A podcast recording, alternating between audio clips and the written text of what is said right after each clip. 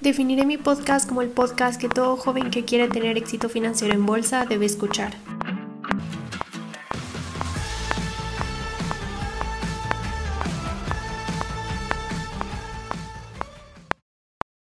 Hola, hola, ¿cómo están? Espero se encuentren súper bien y súper felices como yo. La verdad es que estoy muy contenta porque estamos aquí en nuestro episodio semanal que ya les había prometido que por lo menos un episodio de la semana se iba a subir. El día de hoy vamos a estar hablando sobre análisis fundamental y van a ser cosas muy básicas y en general los voy a introducir al análisis fundamental porque como sabemos analizar acciones ya sea de manera fundamental o de manera técnica es de manera muy amplia y no la puedo no, no les podría dar todo lo que me gustaría darles en un solo episodio así que voy a estar dividiéndolos. Antes de eso me gustaría comentarles que el viernes 22 de abril voy a estar dando una conferencia, plática, taller sobre finanzas personales. Este va a ser en colaboración, como ya saben, estoy trabajando en un proyecto que se llama LIG y va a tener una colaboración con Mujeres Mano en Acción, que es una em, sociedad de acción civil. Entonces vamos a estar ahí dando esa conferencia. Si les interesa, por favor, conéctense el 22 de abril a las 5 de la tarde en su Facebook. Si tienen alguna duda, si no pueden entrar, si no saben cuál es el Facebook de Mujeres Mal en Acción, pueden mandarme mensaje a mi Instagram, arroba regina.inv.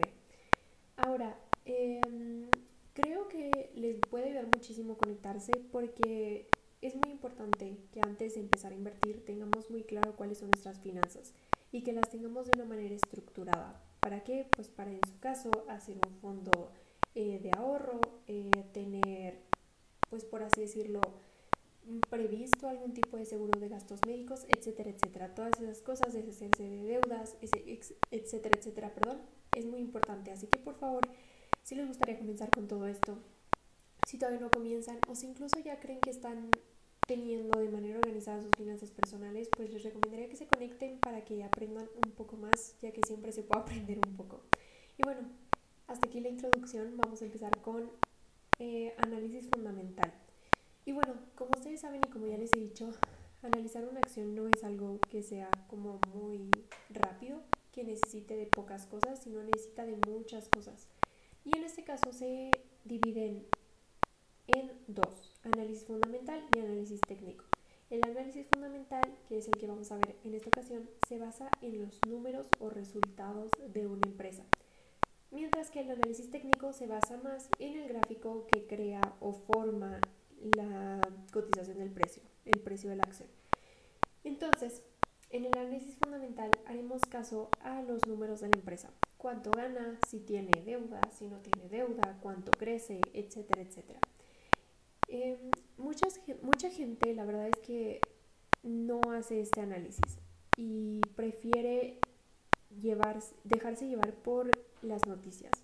Un ejemplo fue nada menos que Twitter, cuando Elon Musk anuncia que tiene una posición y por ejemplo ahorita que anunció que lanzó una oferta inicial, pues lo más probable es que veamos el precio subir. Pero algo que no sabe la gente es que fundamentalmente Twitter no es una empresa muy atractiva. Como ya les había contado, ha estado teniendo problemas con su modelo de negocio ya que es mucho más rentable para una persona poner un anuncio en Facebook o en Instagram que en Twitter. Entonces, pues las, los números, las gráficas de sus anuncios no son muy buenas y recordemos que por el momento es la única forma en que una red social sabe o puede hasta este momento financiar o, o sacarle dinero o provecho a su, a su red social.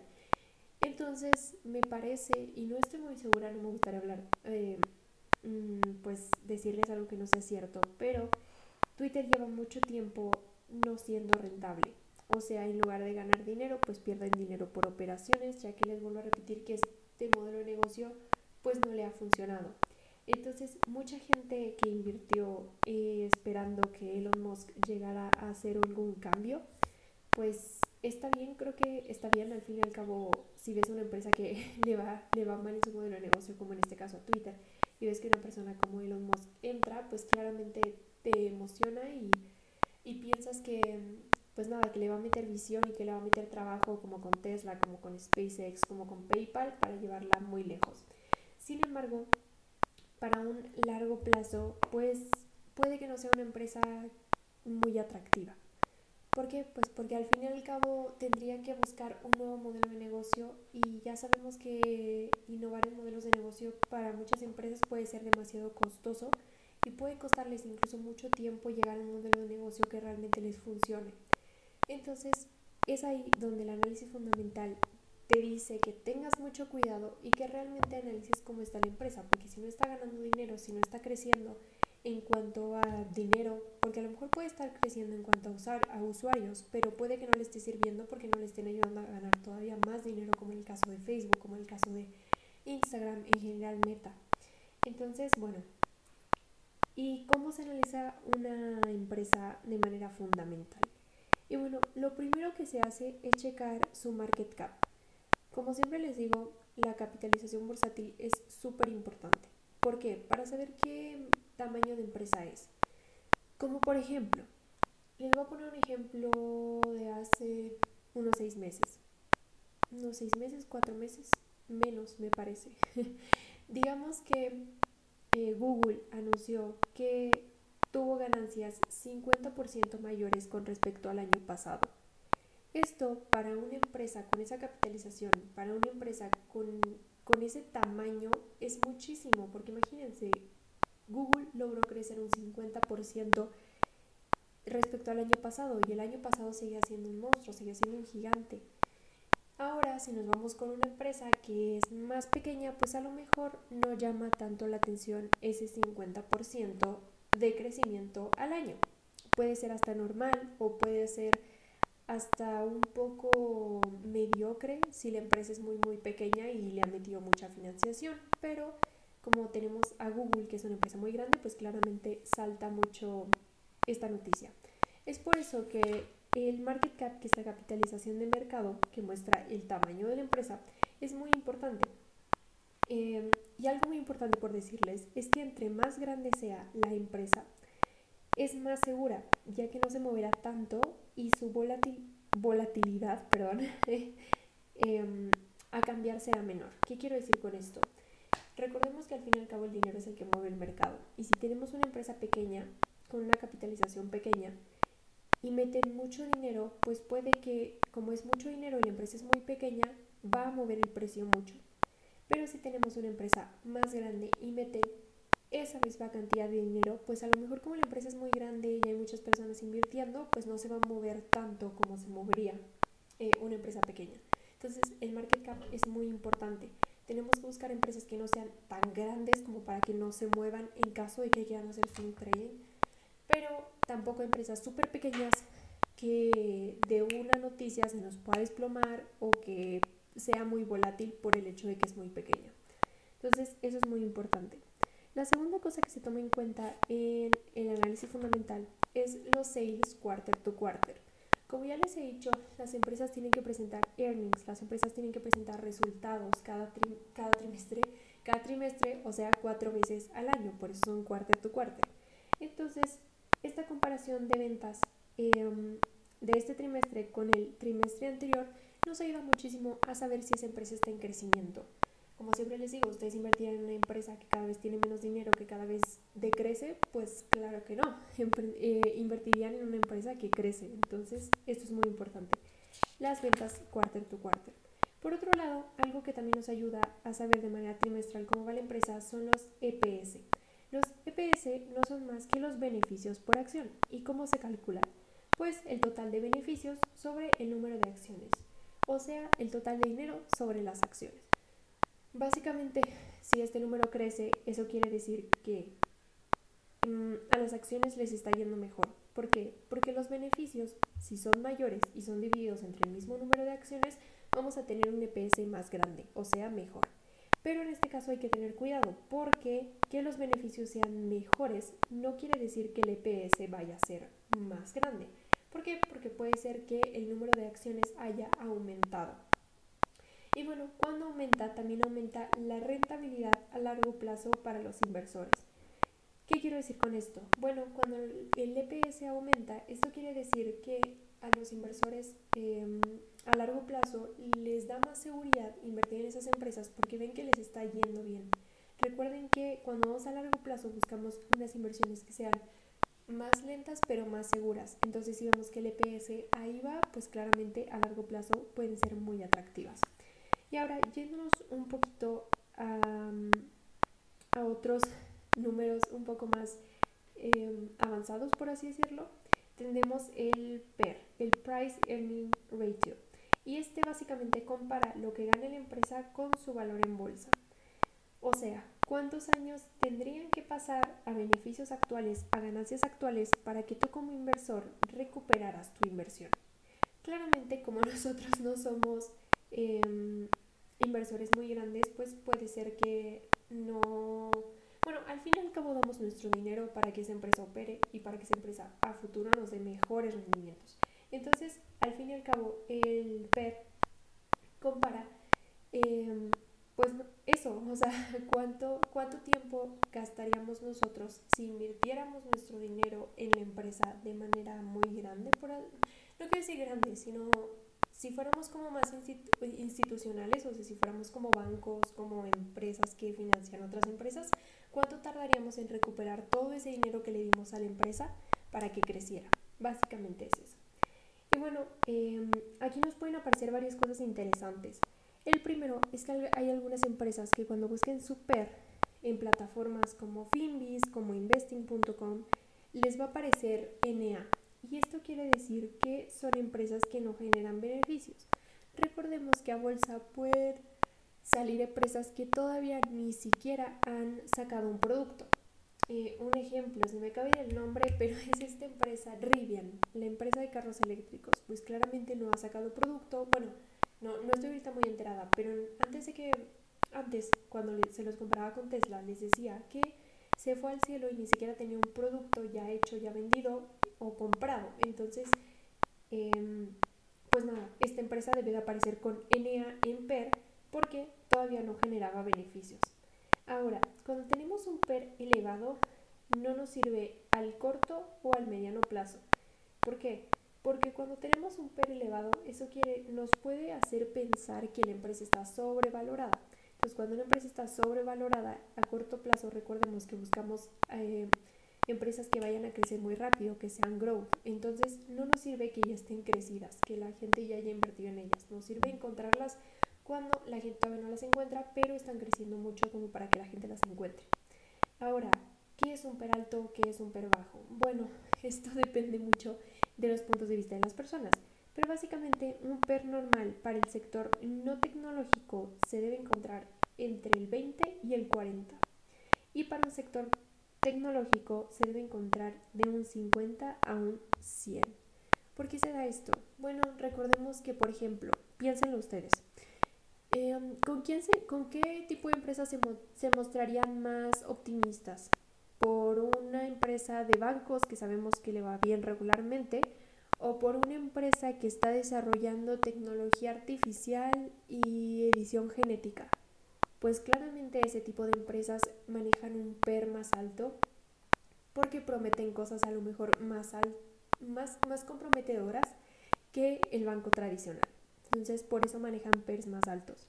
También hay que tener cuidado porque hay empresas súper, súper, súper, súper eh, valoradas, eh. Por ejemplo, Tesla. No tiene mucho que Tesla estaba a un PER de 300. Imagínense ustedes, a un de 300, siendo que, una, siendo que las tecnológicas se encuentran entre 50 y 100. Pues claramente recortó y es ahí donde vimos que, pues nada, que la gente había hecho mucho dinero con Tesla y que los que llegaron tarde, pues a lo mejor habían perdido un poco más. Entonces, eso es muy importante. Ahora, por otro lado, tenemos el balance. Y el balance es súper interesante y muy importante porque es ahí donde nos damos cuenta si una empresa, em, digamos que en este momento está, está bien. ¿Por qué? Porque sus activos superan sus pasivos. Supongo, y, y, que quiero suponer que ya saben que son activo y que son un pasivo. Activo lo que te da dinero, pasivo lo que te quita dinero, en pocas palabras.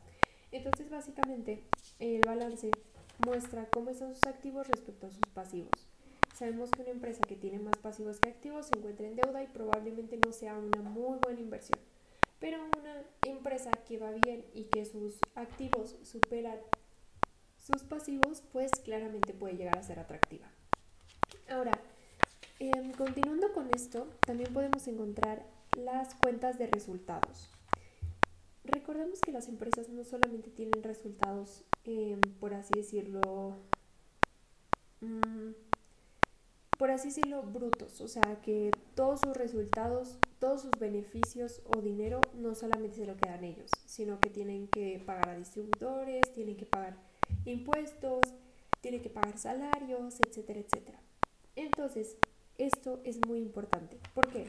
Por ejemplo, hace un tiempo em, con Facebook, por ejemplo, eh, cuando se dio esta caída gigante en Facebook de hace poquito, se dio porque mostraron que habían bajado sus utilidades. O sea, si antes ganaban un 20%, ahora a lo mejor ganaban un 16%.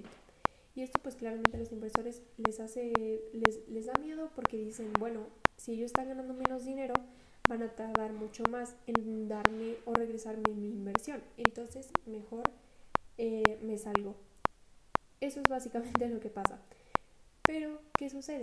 Que eso es a grandes rasgos. Eso sería una, por así decirlo, un análisis fundamental muy básico.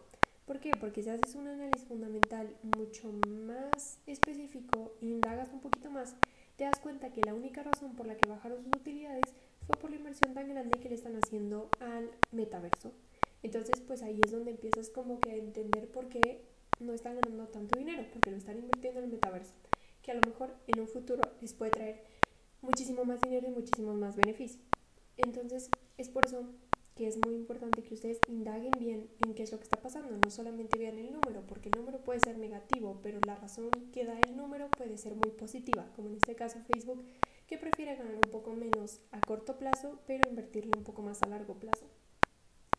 Ahora, revisando un poquito la cuenta de resultados, em, como ya les decía, esto es muy importante. Los ingresos totales menos todos los gastos de la empresa nos dan los resultados atribuidos, o sea, la ganancia real. O sea, todo el dinero que gana la empresa menos todos sus gastos que pueden ser salarios, impuestos, eh, materias primas, etcétera, etcétera, son sus resultados atribuidos. Y esto lo podemos, lo vamos a ver en una gráfica. Y esta gráfica siempre, bueno, no sí siempre, se presenta en finbis.com. Y ahorita les estaré diciendo qué plataformas pueden buscar para encontrar este tipo de información. Y luego, bueno, tres cosas, dos cosas muy, tres, perdón, tres cosas muy importantes que deben saber. Los ingresos totales es cuánto factura una empresa, de manera total, cuánto vende. El beneficio bruto es cuánto se queda, dependiendo del margen de ganancia que le quede. Y el resultado de la explotación es la ganancia después de intereses e impuestos. ¿Por qué digo intereses? Porque muchas empresas, como ya saben, tienen que financiarse con deuda para crecer. Entonces tienen que pagar intereses. Y los impuestos, pues nadie se salva, entonces también tienen que pagarlos. Y básicamente así es como funciona. Em, así es como, como en pocas palabras y en grandes em, rasgos funciona el análisis fundamental.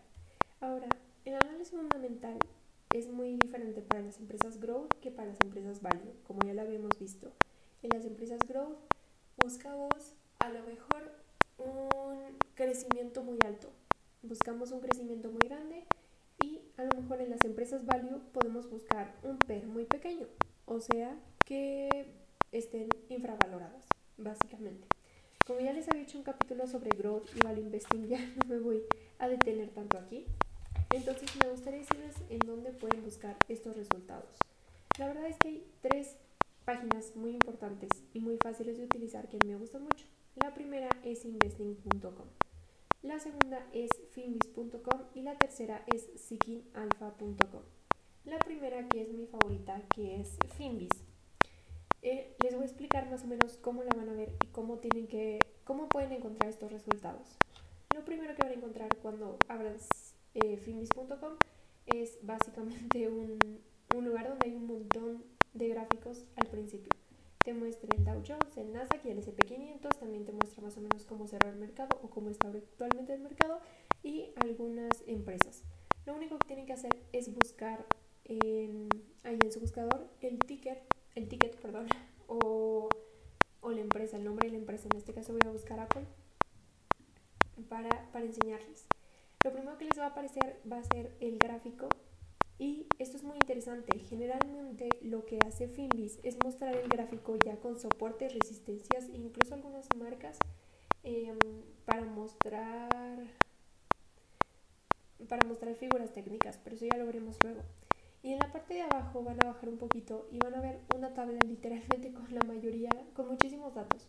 Todos los datos que les he dado, tanto market cap como sales quarter to quarter, EPS quarter to quarter, este, por aquí debe estar. Eh, bueno, aquí están todos básicamente. Sin embargo, lo que ustedes pueden hacer para encontrar un poco más de información es... Mm, esperen, esperen. Se van a ir a... Ver, denme un momento.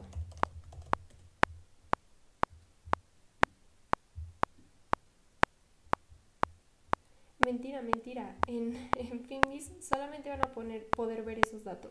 Esos les van a ayudar mucho porque son los números normales.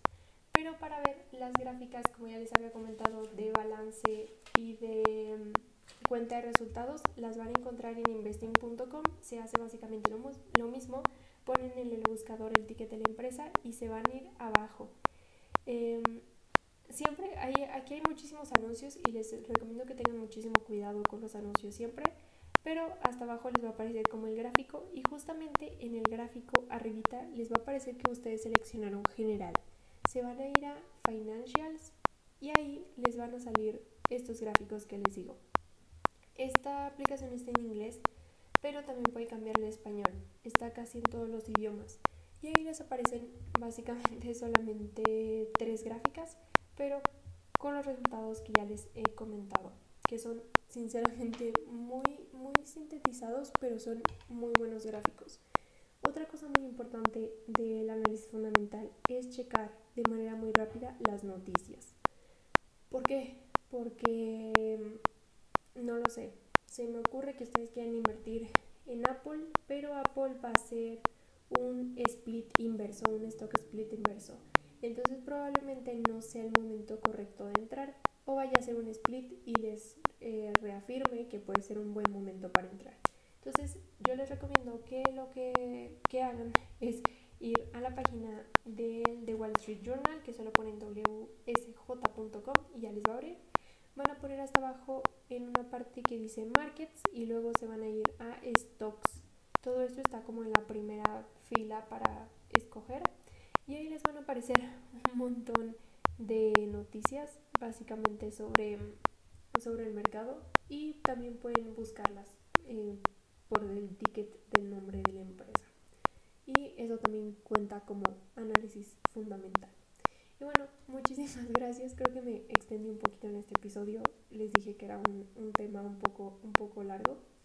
Em, muchas gracias por quedarse hasta acá. Ya saben, cualquier duda, arroba regina.inv en Instagram y también en TikTok, regina.invest. Muchas gracias, espero sus comentarios por Instagram y hasta luego, nos vemos la próxima semana.